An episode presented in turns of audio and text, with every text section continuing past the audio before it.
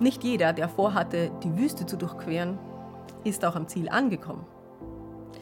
Egal ob leerer Tank, Reifenpanne oder Motorversagen, eine Einöde ist kein Ort, an dem man einen Fahrzeugschaden haben möchte, nicht? Tanja Schönenborn und Raphael Fuchsgruber haben sich vielleicht auch deshalb für ein alternatives Vehikel entschieden, um die Wildnis zu durchkreuzen. Hier ist ein Bild davon. Ja, es sind vier Beine. Tatsächlich hat das Paar 1000 Kilometer Dauerlauf durch die Namib-Wüste zurückgelegt, bei einem Temperaturwechsel zwischen 0 und 40 Grad Celsius. Den Impuls für dieses extreme Unterfangen gaben mehrere Krisen in Raphaels Leben. Der erste Corona-Lockdown brachte seine Konzertagentur zum Schließen. Gleichzeitig musste er innerhalb von vier Monaten einen Bandscheibenvorfall, einen Hüftgelenksbruch und den Tod seiner Mutter verkraften. Weil er zu diesem Zeitpunkt schon Ultraläufer war, suchte er mit letzter Kraft nach einem neuen Ziel, um das ihn aus dem Loch ziehen könnte. Wenn Laufen nicht mehr anstrengend ist, wenn es einfach passiert, dann ist das die Möglichkeit, um zu sich selbst zu kommen, so beschreibt der 60-Jährige. Ich kann stundenlang unterwegs sein und schalte alles ab. Ich kann mich oft im Nachhinein nicht mehr daran erinnern, was auf dem großen Teil der Strecke passiert ist. Und ich habe gemerkt, dass es für mich die schönste Zeit des Jahres ist, wenn ich in der Wüste bin. Seine Freundin Tanja dachte im ersten Moment, 1000 Kilometer? Jetzt ist er durchgedreht. Trotzdem reizte sie die Herausforderung auch an ihren eigenen Körper. Ja.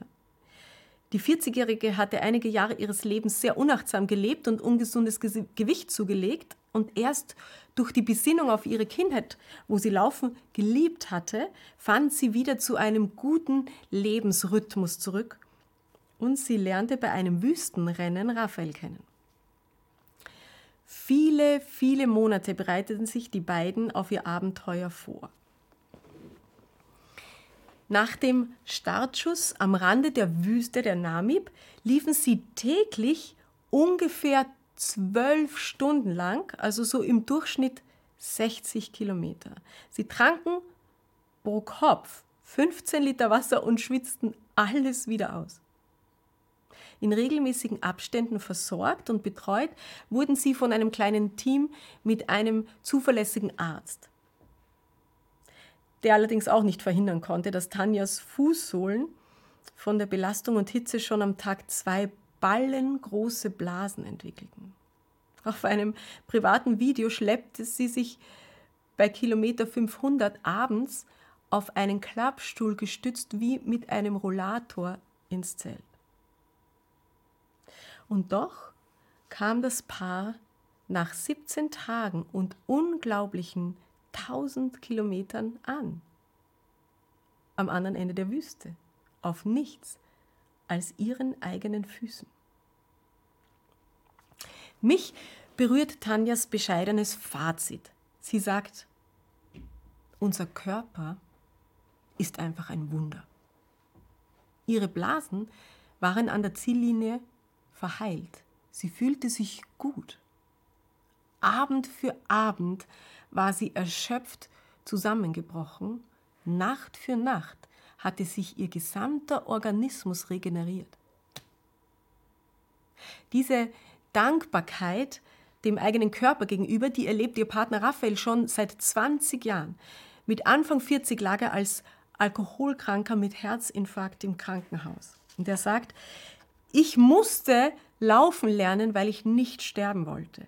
Durch diese Bewegung konnte ich noch einmal komplett neu starten.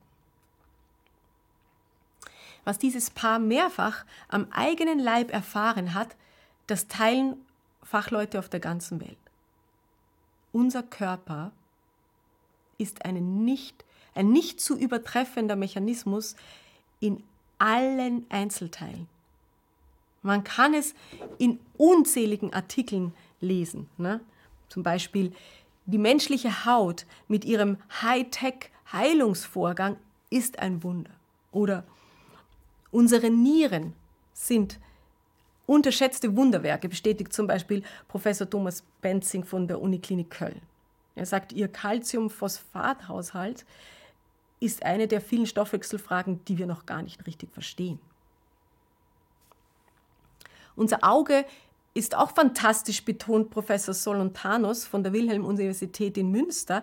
Aber er sagt, das unerklärliche Wunder ist, wie das visuelle System aus diesem Strom an Informationen ein Abbild von unserer Umwelt erschaffen kann.